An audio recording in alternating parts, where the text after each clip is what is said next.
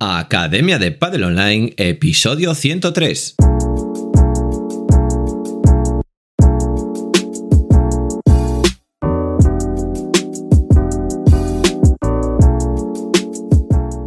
Hola a todos y todas, soy Jaime Barral y os doy la bienvenida una semana más a la Academia de Padel Online, el programa de podcast para entrenadores y gestores de padel. Como sabéis, en la web de academiadepadelonline.com podéis encontrar todo lo que necesitáis para ser profesionales actualizados de padel. Por un lado tenemos formación, tenemos los cursos de instructor, el curso de monitor y el curso de entrenador de pádel. También tenemos el curso de gestión y el de marketing de pádel y tenemos el curso de análisis del remate en potencia y también el de Kinovea, que es un software gratuito de análisis de vídeo. Por otro lado que tenemos sesiones 365, que son clases grabadas de pádel de todos los niveles, una por día, para que tengáis un entrenamiento nuevo para cada alumno todas las semanas. ¿Qué hemos hecho esta semana? Bueno, pues esta semana hemos subido una lección nueva del curso de entrenador de pádel. Estamos con ese curso, una lección nueva cada semana. Siete nuevos vídeos de clases, es decir, tenéis siete clases nuevas en sesiones 365 para que podáis entrenar esta semana los siete diferentes niveles que tenemos en la academia. Y hemos grabado un podcast que es con el que os voy a dejar ahora.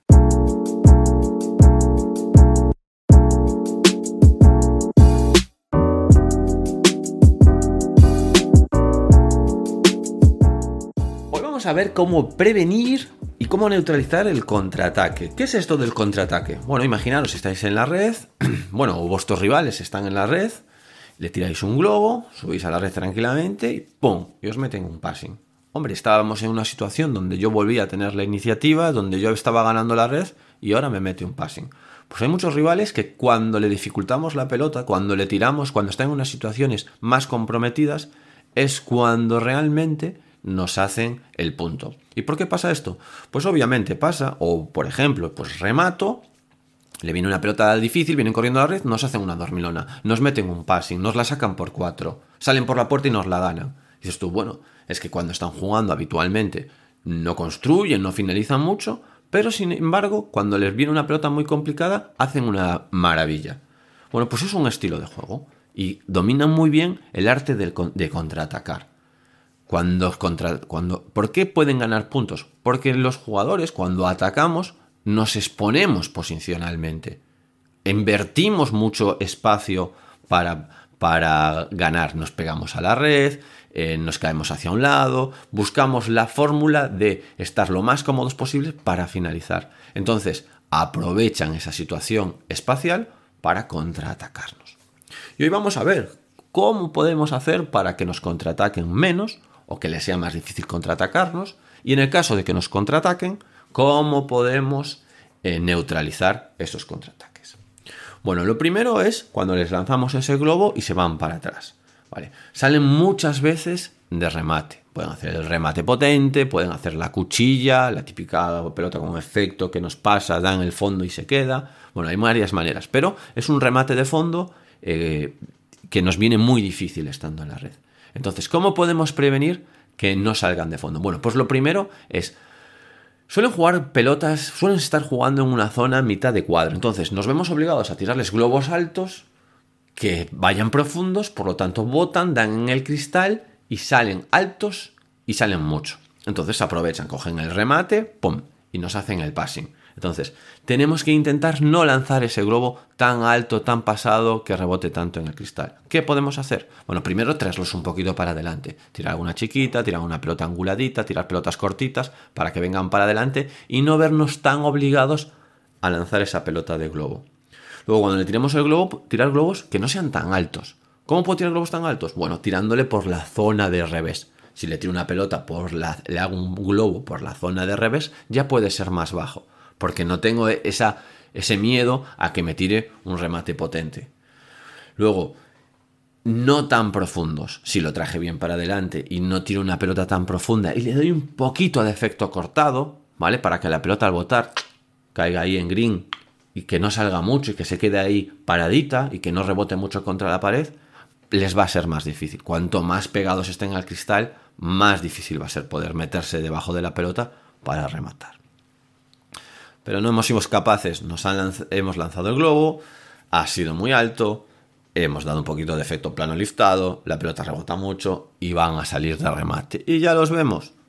Armado, tiene ahí la, posición de trofeo, el 3 en 1, va a salir de remate duro y sabemos que lo sabe hacer bien. Pues tenemos dos opciones. O nos pegamos a la red para quitar el mayor ángulo posible y dificultarle mucho el passing. Inconveniente, la pelota va a venir muy rápido, hay que estar muy bien de reflejos. O nos replegamos, nos vamos para atrás como si fuésemos a recibir un saque de tenis. Va a botar en el cuadro de saque y vamos a intentar restarla, vamos a intentar meterla. Esas dos posiciones. ¿Vale? ¿Qué otras posibilidades hay? Bueno, luego está el passing, es decir, tiramos el globo, no ha quedado para remate, puede hacer una bajada de pared, un passing con ángulo. Bueno, nos vuelven locos con los passings. Es decir, cada vez que ganamos la red, esa, primera interacción, esa primera subida a la red, esa transición, eh, es un momento de muy desequilibrio para esta gente que contraataca también, para esta gente que pasa también. Entonces lo primero que tenemos que hacer es tener claro que nos pueden hacer un passing con ángulo. Por lo tanto, los passings con ángulos, lo que tenemos que hacer, los passings por abajo, los passings que no van a tanta velocidad, no es cuestión de velocidad, sino es cuestión de buena colocación, tenemos que ser capaces de hacer buenas diagonales. No salir en paralelo, sino salir hacia adelante y hacia el lado de la pelota. Imaginaos, soy el jugador del revés, subo, y el jugador del revés me hace un passing esquinadito por la puerta. Hago diagonal, me voy hacia esa pelota en diagonal, no me voy paralelo y menos diagonal hacia atrás, sino hacia la pelota. ¿Vale? Y ahí voy a recortar ángulo. Cojo la pelota, me voy hacia el, hacia el lado del revés, hacia la izquierda, pero hacia adelante, para recortar lo máximo posible. ¿Vale? Con dos pasos debería llegar a esa pelota. Luego, bajar el centro de gravedad. Pensad, pensad que se están tirando un penalti. En otras situaciones no os van a hacer eso, pero en este caso sí que lo tenéis que tomar como un penalti, porque es en el, momento que más destacan, en el momento que mejor tiran la pelota. Entonces, o split step, pequeño saltito, o un poquito de flexión para generar un poco de tensión en las piernas y tener rápida salida. A nadie se le ocurre estar con el peso hacia atrás, sentado en una silla y con las piernas estiradas, ¿vale? No. Flexionaditos hacia adelante y mordiendo rápido a coger obviamente muy rápido a, intuir y muy rápido a ver lo que pasa, porque también son muy buenos jugadores de globo, entonces eh, vais a estar rápido para salir hacia adelante y os van a tirar un globo y os pueden coger ese contrapié de que estar cayéndose hacia adelante para ir hacia el globo hacia atrás, que será un globo corto y no, y no podréis hacer mucho. Vale, ahora lo contrario, es decir, estáis en el fondo, vosotros estáis, perdón, estáis en la, eh, vosotros estáis en el fondo, ellos están en la red, no, perdón. Nosotros estamos en el fondo, en la red, y ellos están en el fondo. Entonces, tiran un globo corto y venimos nosotros, ¡pum! y le pegamos. Y ahí vienen los contraatacadores. Le encanta esa situación. Están esperando, están deseándola esa situación. ¿Por qué? Porque te pueden hacer una dormilona, porque te pueden pasar si os quedáis en la red, porque te pueden sacar, si llegan bien, eh, picarla y sacarla por cuatro, de derecha, de revés, pueden hacer maravillas. Entonces están deseando a que le peguéis y la traigáis para adelante. Bueno, ¿cómo prevenimos? En general, bueno, eligiendo bien la pelota, es decir, no pegando a cualquier pelota, sabiendo si hoy se puede pegar o no se puede pegar, por el tipo de situación, si la altura, si la humedad, si el tipo de pelota, si me encuentro con potencia. Hay mil situaciones que tenemos que conocer si estamos para traernos pelotas, ¿vale?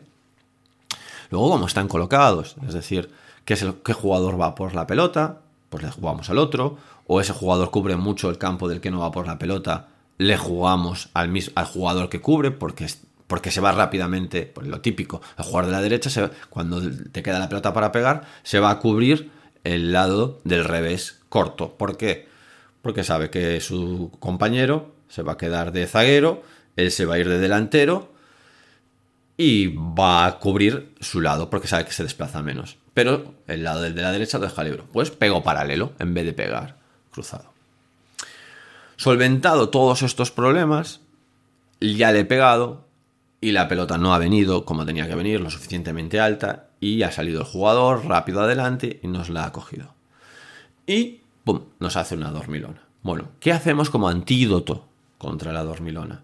Normalmente la dormilona nos la suelen ganar porque nos estamos yendo para atrás, nos estamos cayendo y por lo tanto nos cogen a contrapié hacia adelante. Por lo tanto, cuando vayan a coger esta pelota de vuelta, lo que tenemos que estar es por lo menos parados y neutros, ni cayéndonos hacia adelante ni cayéndonos hacia atrás. Estando atentos a, como si fuese una salida de 100 metros lisos, pero no sabemos hacia dónde vamos a salir, si a la derecha, si a la izquierda, si hacia atrás, si hacia adelante. Entonces estamos parados, estamos en movimiento, pero un equilibrio dinámico, pero neutro en cuanto a hacia dónde se cae el peso de mi cuerpo. Y así podremos, cuando tú haces un ejercicio en donde los alumnos saben que va a haber dejadas, por ejemplo, tú vas a lanzar una pelota y de vez en cuando le vas a tirar una dejada, están tan predispuestos a salir por la dejada que se, hace dificilísimo en pádel ganar un punto con la dejada. Y menos ya si estando en la situación en la que estás cuando te hace una dormilona, que ni siquiera estás en el fondo, que estás mitad de cuadro de saque un poquito para atrás, es decir, tienes la pelota cerca. Y si fueses capaz de hacer limpia parabrisas y quitarte toda la situación de juego, la pelota realmente, en espacio, no es muy complicada. Pero la dificultad está en el arte del engaño, que crees que te va a tirar una pelota rápida y te hace eso. Por lo tanto, tenemos que quitarnos ese, ese arte del engaño. Después puede ser que esa pelota, en vez de hacer una, una, dormilona, pues nos hayamos quedado en la red. Obviamente no debería hacernos dormilona, porque sería un error bueno, táctico, una toma de decisión mala, deberíamos llegar, o pues esto que la dormilona sea más que excelente. Eh, nos hacen un passing. Bueno, pues el passing es lo mismo que cuando estamos en el fondo.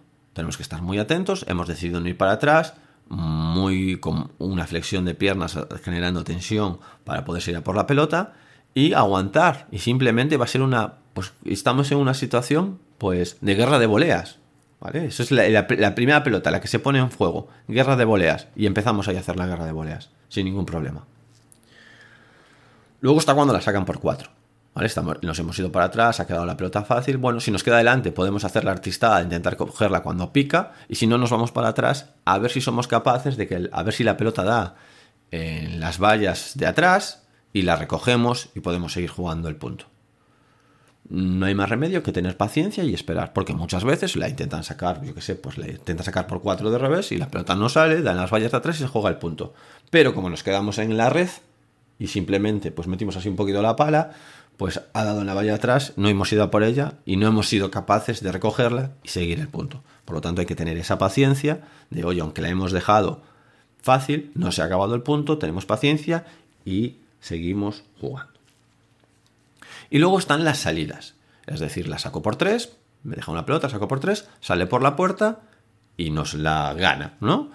Eh, bueno, esto es habitual, ¿no? Yo recuerdo que cuando fui a jugar a Madrid por primera vez, pues nos pasaba esto, nos salían por la puerta y nos la ganaban continuamente. Bueno, eso no quiere decir, porque en Madrid la pelota sale muy fácil, no tenían mucho nivel los rivales. Yo normalmente estoy acostumbrado cuando salgo a puerta, casi siempre gano el punto. Pero ahí en Madrid todo el mundo salía por la puerta súper fácil y te ganaban el punto. Entonces, ¿qué puedo hacer? Bueno, lo que dijimos antes, tirar fintas, eh, cambiarla, traerla, en vez de sacarla por tres, traérmela, eh, jugar rulos, eh, bueno, buscar otras fórmulas, si sacarla por tres, como pasa ahora en Golpa del Tour, pues no tiene mucho sentido. Pues buscar otras alternativas. Pero bueno, la he visto clara, la he sacado por tres y ha salido. Pensad que es una pelota que le dificultáis al rival, tampoco es una pelota que siempre vaya a ser fácil para el rival en, el Vuelta del Tour. Es decir, puedo sacarla tanto que al final pues le quede del lado de la valla y tenga que tirar un globito. Entonces, ya le hemos sacado y ¿qué vamos a hacer? Bueno, pues lo primero es cubrir la puerta, la va a cubrir el jugador que esté más lejos de la puerta. Va a cubrirla y va a intentar eh, recepcionar esa pelota. Y luego la va a meter, salvado ese punto, la va a meter dentro y van a jugar el punto 2 contra 1. Y esto es lo que os animo a que entrenéis es decir, esta situación tiene que ser entrenada, el jugar dos contra uno, tanto para el que se queda uno como para los que se quedan dos. Y pensad en la pista en cuatro esquinas, los que se quedan dos. Es decir, no penséis en la pista en pegar rápido, no, cuatro esquinas. Tenéis dos adelante y dos atrás. Hay que tener muy claro los, las contrapiés y tener muy claro que hay que dejar la pelota en una de las cuatro esquinas. Tirar una pelota a una de las cuatro esquinas para generar un espacio gigante en la pista, porque al final tiene que recorrer, recoger eh, pues 100 metros cuadrados, un solo eh, eh, jugador. Y en resumen, bueno, pues al final lo que vamos a, hacer cuando alguien contraataca, pues es hacer muchas fintas, jugar al jugador que peor corre, al, peor, al jugador que está, ojo, que está haciendo las coberturas, no dar nunca el punto por ganado, porque estos jugadores van muy bien al contraataque y en definitiva eh, ser jugadores eh, que eh, tienen, ¿cómo decirlo? Tienen respeto a este jugador de contraataque. Es decir, no porque yo haya finalizado, pues ya tengo que haber ganado el punto. No, yo finalizo y como él es muy bueno en el contraataque, ¿vale? pues también sabe finalizar, contrafinalizar, contraatacar. Porque nadie es, a nadie Nadie se enfada porque le tiro un globo a uno que mide dos metros o una chica que mide dos metros que es muy fuerte y que la revienta, pues porque de vez en cuando me trae pelotas o la saca por tres. Pues no pasa nada. Pues que es que no, no tengo que jugar por ahí. Tengo que jugar por otro lado, buscar otras herramientas. Bueno, pues con el contraataque igual, que nadie se desespere, porque un jugador de contraataque nos haga passings desde el fondo, nos tire eh, cuchillas, después nos haga dormilonas, nos salga por la puerta y nos la gane. Es lo que sabe hacer es su manera de jugar, es lo que destaca. Por lo tanto, hay que tener paciencia y eh, respetar mucho a estos jugadores. Bueno, pues hasta aquí el podcast de hoy. Espero que os haya gustado y nos vemos la próxima semana. Adiós.